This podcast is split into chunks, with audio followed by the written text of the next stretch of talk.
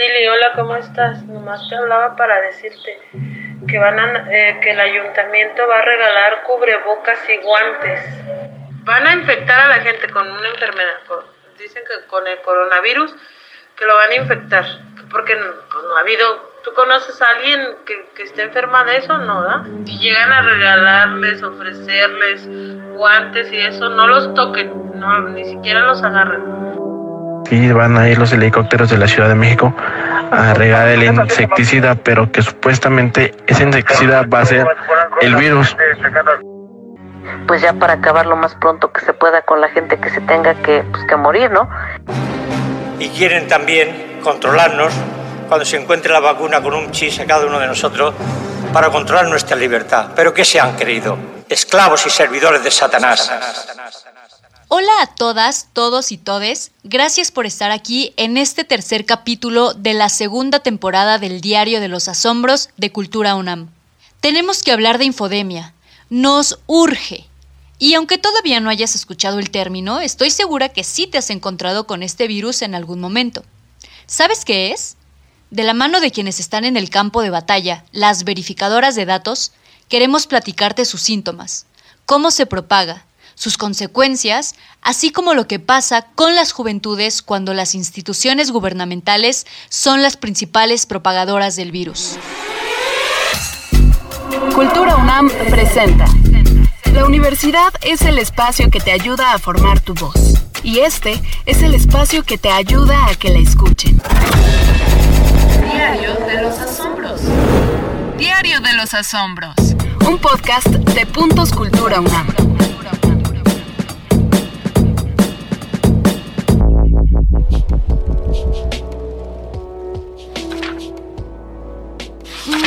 Infodemia, infodemia, infodemia. Ah, aquí está. Infodemia. Cantidad excesiva de información que dificulta a las personas distinguir entre la que es correcta y la que es falsa, provocando sensaciones de angustia, pánico y dificultad en la toma de decisiones. Qué interesante, pero a ver, sigamos leyendo. Su propagación suele acelerarse en circunstancias particulares, por ejemplo, votaciones electorales, catástrofes naturales o una pandemia. Este fenómeno se amplifica generalmente mediante las redes sociales, propagándose más lejos y más rápido, justo como un virus. Es un concepto nuevo, pero el fenómeno no, ni nació con Internet. Lo novedoso de las plataformas virtuales, especialmente de las redes sociales, es haber contribuido a la viralización o masificación de este tipo de información, aumentando el pánico y dificultando la toma de decisiones. Aparece en forma de rumores, campañas gubernamentales masivas o en las llamadas fake news.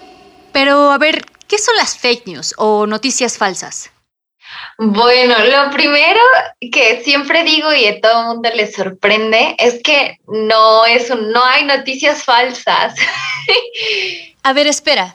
¿Me estás diciendo que el término que fue la palabra del año en 2017 para el diccionario Collins y que además tuvo un aumento de uso del 365% en el mismo año, es un término equivocado? Es un término que se ha acogido coloquialmente, pero en realidad no existe. El término de noticias falsas ha sido acogida por presidentes para deslegitimizar grandes investigaciones donde los denuncian. Ejemplo de ello, pues es nuestro expresidente de Estados Unidos, el señor Trump.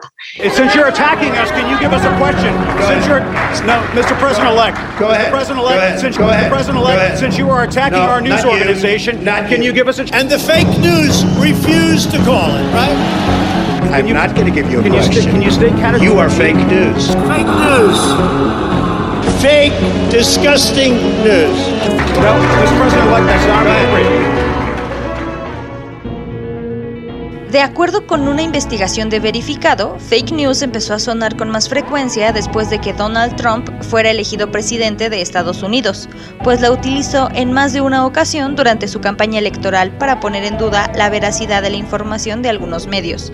Pero entonces, ¿cuál es el concepto más adecuado?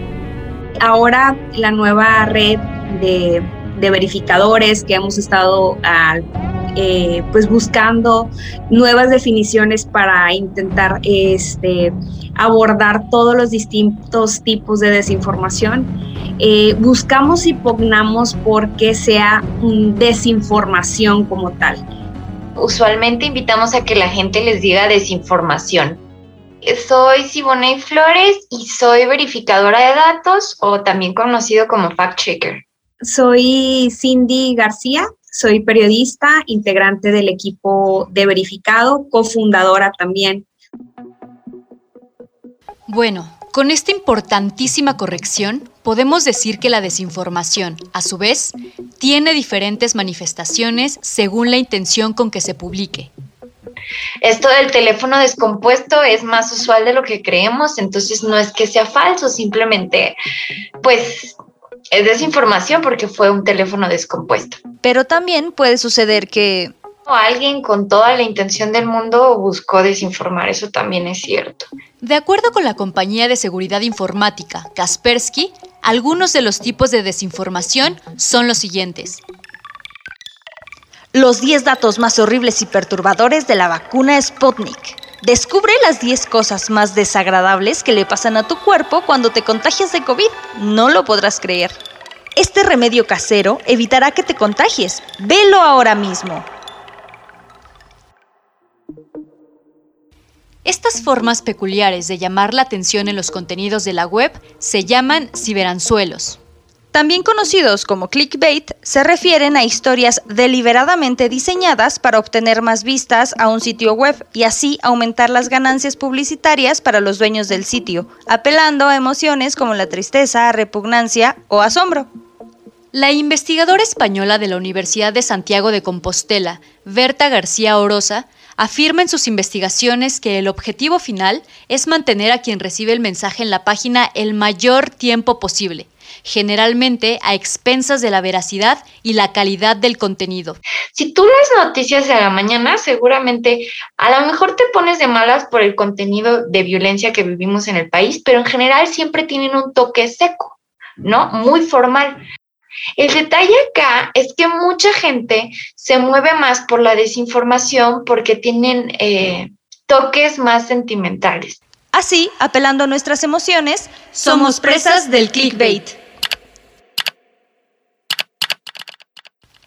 Un segundo tipo de desinformación puede ser la que proviene de la propaganda.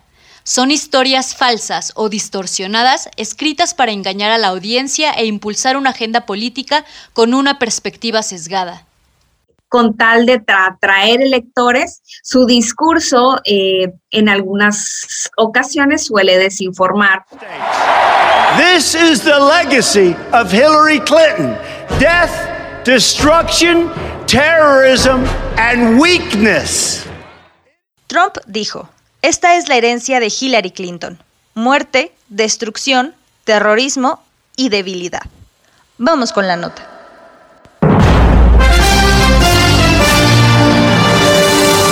Un estudio de la Universidad Estatal de Ohio sugirió que la exposición a desinformación durante las elecciones presidenciales en 2016 en Estados Unidos tuvo un impacto significativo en las decisiones de votación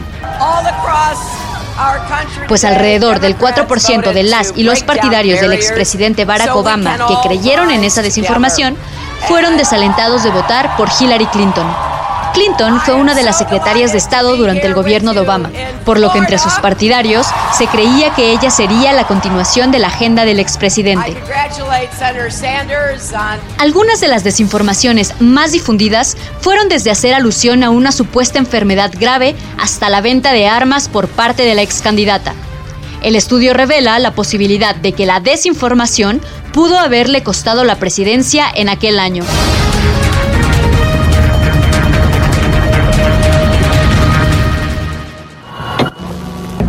¿Recuerdas el caso de Frida Sofía? Aquella niña inventada en el terremoto de 2017.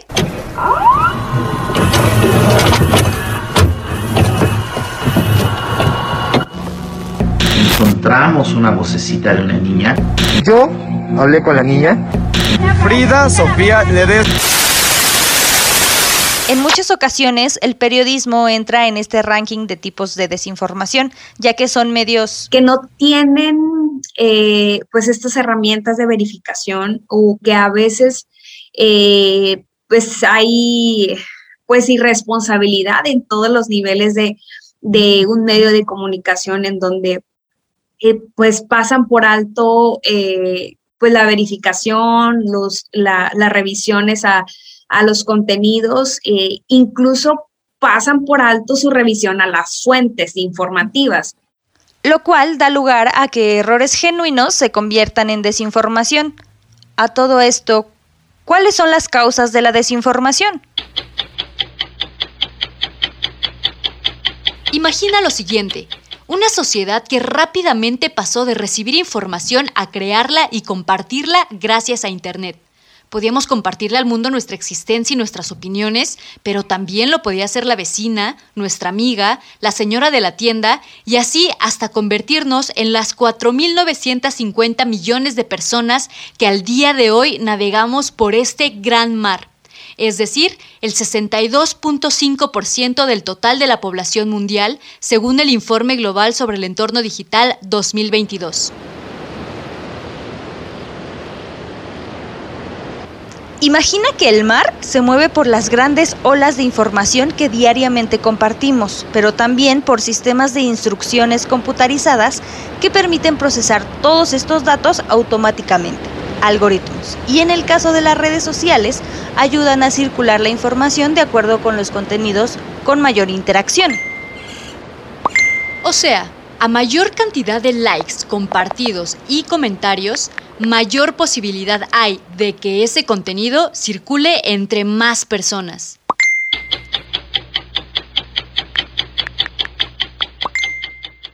Ahora escucha lo siguiente. Se dice que los contenidos que más llaman nuestra atención son aquellos que nos generan miedo, asombro, felicidad, repugnancia y en fin, todas esas emociones humanas que bien conocemos.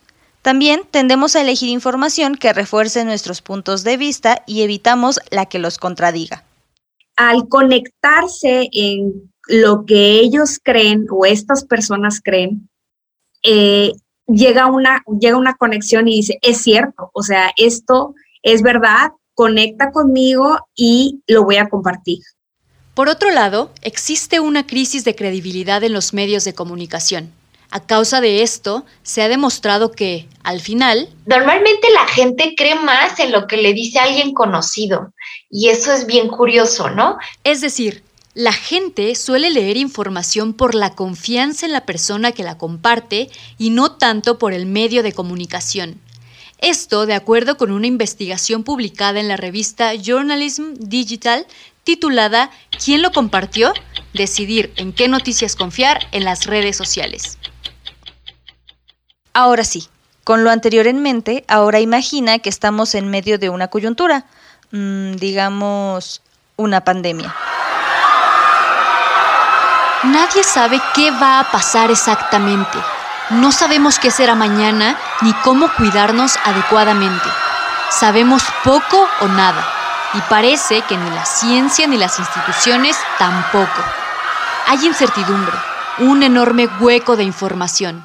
Entonces, en esos momentos en los que sentimos mucho miedo, en los que tenemos incertidumbre, es cuando dices, bueno, pero tengo como 10 preguntas y tú solo me estás contestando 3, ¿no? ¿Qué hay de las otras 7? Entonces, los huecos se llenan con rumores, expectativas o desinformación. Más allá. La mal llamada vacuna no es más que un experimento genético. Y al final nos quedamos con lo que nos genere mayor sentido con la información que nos produzca emociones y con lo que creíamos previamente. Entonces, si nos llega en una cadena de WhatsApp, la compartimos. Si la vemos en Facebook, la volvemos a compartir. Y otra persona hace lo mismo que yo, y otra, y otra, y otra, y otra. Y los algoritmos, claro, hacen su trabajo. Pero, ¿qué tan grave puede ser que lea una cadena de WhatsApp y sin más criterio que mi sentido común, la comparta sin dudar de su credibilidad y luego tome decisiones en función de esa información? Este frente frío número 14 ya trae consigo bajas temperaturas. Ahí lo va a intentar desde esa banda Carvajal. ¡Qué golazo! El cielo resplandece a mi alrededor. Las teorías de la conspiración y las noticias falsas han causado cientos de muertes en el mundo durante la pandemia del coronavirus. En India, por ejemplo, información falsa en las redes sociales hizo que muchas personas bebieran orina de vaca o comieran estiércol para prevenir las infecciones. En Arabia Saudita se aconsejaba la orina de camello con cal para protegerse del coronavirus. Hay un caso que a mí como fact-checker me marcó totalmente. Empezaron a circular Em, cadenas de WhatsApp sobre que la ivermectina solucionaba eh, eh, la enfermedad de COVID-19 en 48 horas, ¿no? La ivermectina es un fármaco utilizado para eliminar parásitos en el organismo humano, así como piojos y garrapatas. Durante la pandemia se difundió a través de redes sociales y grupos de WhatsApp que ayudaba a combatir la COVID. Incluso que, por ejemplo, el gobierno de la Ciudad de México por ahí te mandaba un kit con ivermectina y con ciertos medicamentos que realmente todavía no estaban probados que funcionaran. El gobierno de la Ciudad de México llegó a gastar alrededor de 29 millones de pesos en el fármaco, de acuerdo con la investigación de la periodista Dalila Sarabia, publicada en Animal Político. Hubo un caso muy puntual de una chica que me escribió y me dijo, mi mamá sabía que yo no creía en eso. La tomó porque una vecina se la recomendó. Al tomársela, ella siguió esperando a que resultara y cuando llegamos al hospital fue demasiado tarde. Ella había muerto. Ella murió creyendo que estaba haciendo lo correcto porque una vecina le dijo que eso le iba a salvar la vida. Hicimos una investigación con nuestros compañeros de LATAM Chequea en donde la industria, se creó una industria del dióxido de cloro, en donde ganaban más de mil por ciento. Por ejemplo, te gastabas 10 pesos en hacerle un gotero y en realidad te lo vendían en 500 o 600 pesos. Y estaba promovido por toda América Latina por un pseudocientífico y que obviamente provocó la muerte de un niño en Argentina, que está probado, que fue por eh, un consumo tóxico y excesivo de dióxido de cloro. La desinformación mata, o sea, mata y obviamente en distintos niveles puede afectar tu salud, tu salud mental y también, pues obviamente, las decisiones que tomes como persona cómo dejamos nuestras decisiones en manos de otras personas, ¿no? O sea, la información más importante para nuestro día a día la, definimos en el vecino, en el amigo, en la tía, en la abuela, en la nieta, ¿no? La Organización Mundial de la Salud fue la primera en definir la infodemia a través de un artículo titulado Entender la infodemia y la desinformación en la lucha contra la COVID-19. Nos hemos infoxicado cuando la saturación informativa durante la pandemia impide enfrentar eficazmente la enfermedad, provocando conductas peligrosas como la automedicación de sustancias nocivas, así como incrementando el pánico y la angustia. Tal como el ejemplo del uso de ivermectina que nos platicó la verificadora Siboney Flores. ¿Recuerdas? La organización sugirió que podríamos desinfoxicarnos al informarnos correctamente a través de las autoridades de salud pública nacionales y locales, pero, ¿qué pasó cuando esas mismas autoridades difundieron desinformación y terror colectivo a través de sus propias campañas de prevención de la COVID? Y nos vamos con información respecto a la pandemia de COVID-19. En varios países del mundo se están lanzando campañas y muy duras, muy agresivas, dirigidas principalmente a los jóvenes para tratar de contener los rebrotes, de hacer conciencia entre los jóvenes de la responsabilidad que tienen en estos rebrotes. No, no, sé por qué, pero tengo un, un imán para la policía. ¿Qué pasó, mamá? Tiene COVID y no sabemos cómo lo cogió si todos hemos tenido mucho cuidado. ¿Tú no habrás ido de fiesta? No. Está muy mal, Dante. No cree que salga de esta noche. ¿Llegaste a ver esa campaña donde se culpaba a los jóvenes por la muerte de las personas más vulnerables, como personas ancianas o con enfermedades crónicas?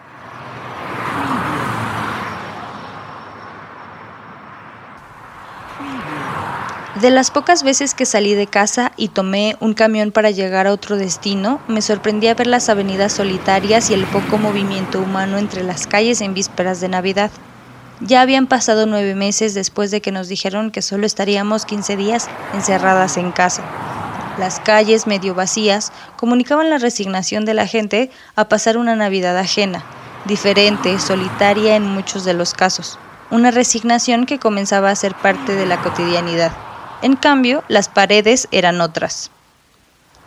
En una de las avenidas más importantes que conectan a la ciudad con el Estado de México, había diferentes anuncios de las y los cantantes que se presentarían en el Foro Sol, en el Palacio Nacional o en el Teatro de los Insurgentes.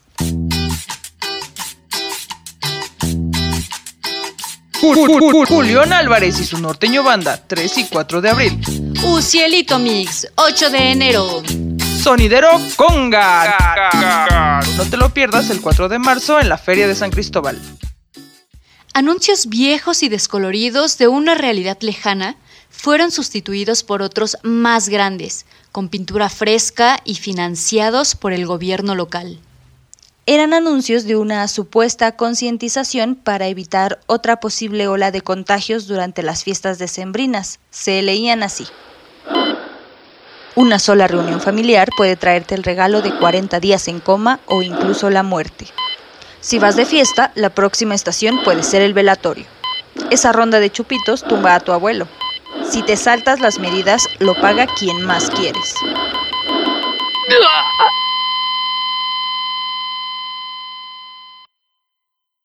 Respecto a las campañas masivas que se dieron por parte del gobierno, sobre todo para la prevención de, la enfermedad COVID-19, me parecen bastante peligrosas. Eh, creo que el enfoque que se dio al momento de comunicar la emergencia sanitaria fue bastante clasista y un tanto infantofóbica.